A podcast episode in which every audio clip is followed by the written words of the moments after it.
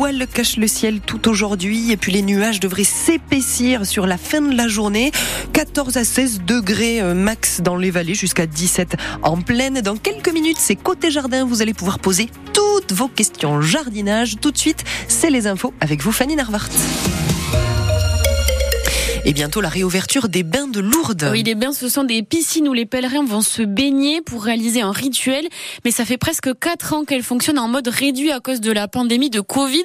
À la place, les croyants font le geste de l'eau, c'est-à-dire qu'ils peuvent juste se laver les mains, le visage et boire l'eau. Mais ce bain, c'est très fort pour les pèlerins et ça manque beaucoup, explique Marie-Christine et Anita, deux pèlerines croisées à Lourdes. J'ai eu l'occasion et puis le bonheur de me baigner dans les bains à l'âge de 15 ans. Moment de ma vie très émouvant. Et d'ailleurs, les larmes me viennent.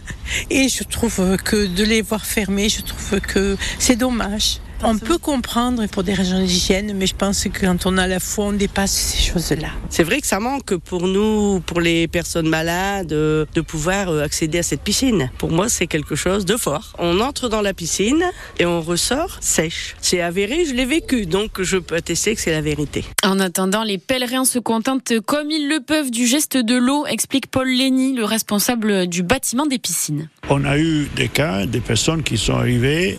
Est-ce qu'on peut entrer à être baigné Non. Et ils sont retournés, ils sont partis. Il y a beaucoup de gens qui disent Oh, c'est dommage, mais je veux faire le geste de l'eau. C'est pas exactement le même, mais euh, on leur explique que la dame, elle a dit à Bernadette Allez à la source, boire et vous y laver. Elle n'a pas dit Allez vous plonger dans l'eau. Le bâtiment des piscines accueillait avant la pandémie plusieurs centaines de milliers de pèlerins par an et si les bains rouvrent, l'affluence devra être revue à la baisse pour des questions d'hygiène et d'organisation, indique le sanctuaire. Un homme de 87 ans a été retrouvé mort dans une rivière à Oloron hier matin. Sa voiture est tombée dans la rivière Le Vert, c'est vers euh, Saint-Pé-de-Haut. Une enquête a été ouverte pour savoir s'il s'agit d'un accident ou d'un suicide parce que l'homme présentait des fragilités. C'est à lire sur francebleu.fr. Les jeunes agriculteurs des Hautes-Pyrénées continuent leur action ce week-end. Ce soir, des rendez-vous sont fixés à Rabastens, à Tarbes et au sud de Lannemezan.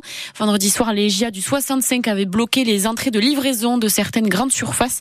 Ils veulent maintenir la pression avec euh, le salon de l'agriculture qui commence la semaine prochaine. Une pétition contre la fermeture d'une classe à l'école de Pouzac, près de Bagnères de Bigorre, récolte plus de 700 signatures. Pétition lancée par les parents et soutenue par la mairie. Dès la rentrée prochaine, l'école pourrait passer de 5 à 4 classes avec forcément plus d'enfants par classe. Aujourd'hui, en moyenne, il y en a 18. Ça pourrait passer à 22. Une dégradation des conditions d'apprentissage pour la mère de Pouzac, Patricia Saint-Hubéry-Chagnot. Elle prévient, le combat va durer. Nous avons commencé, on va dire, un mouvement de résistance et nous avons l'intention de le continuer. Nous sommes actuellement euh, donc avec cinq classes. Nous allons, euh, nous allons de la toute petite section au CM2. Donc nous sommes l'une des rares classes du territoire à avoir encore cinq classes, puisque la grande mode maintenant, c'est plutôt d'avoir euh, une école avec euh, quatre classes, trois classes. Nous, nous avons la chance d'avoir euh, toujours euh, cinq classes et, nous défendons en fait ce, modèle d'école. Tout simplement parce que pour nous, le plus important dans l'école, c'est bien sûr, et ça devrait être une évidence pour tout le monde, c'est l'enfant, quoi l'élève, les chances que peut avoir cet élève de s'épanouir dans ce genre d'environnement, quoi.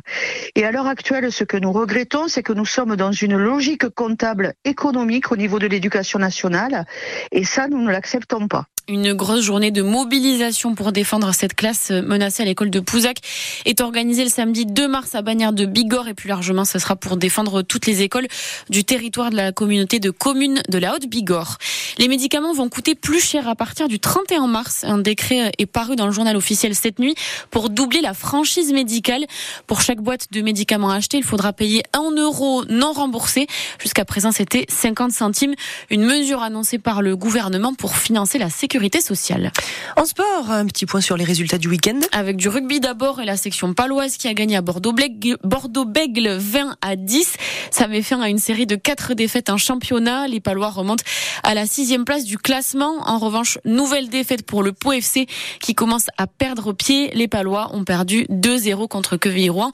Au Noustecamp, un mot de biathlon aussi. Les Françaises ont décroché la médaille d'or en relais hier aux mondiaux. Une première pour les femmes. Les hommes, eux, ont remporté le bronze sur le relais.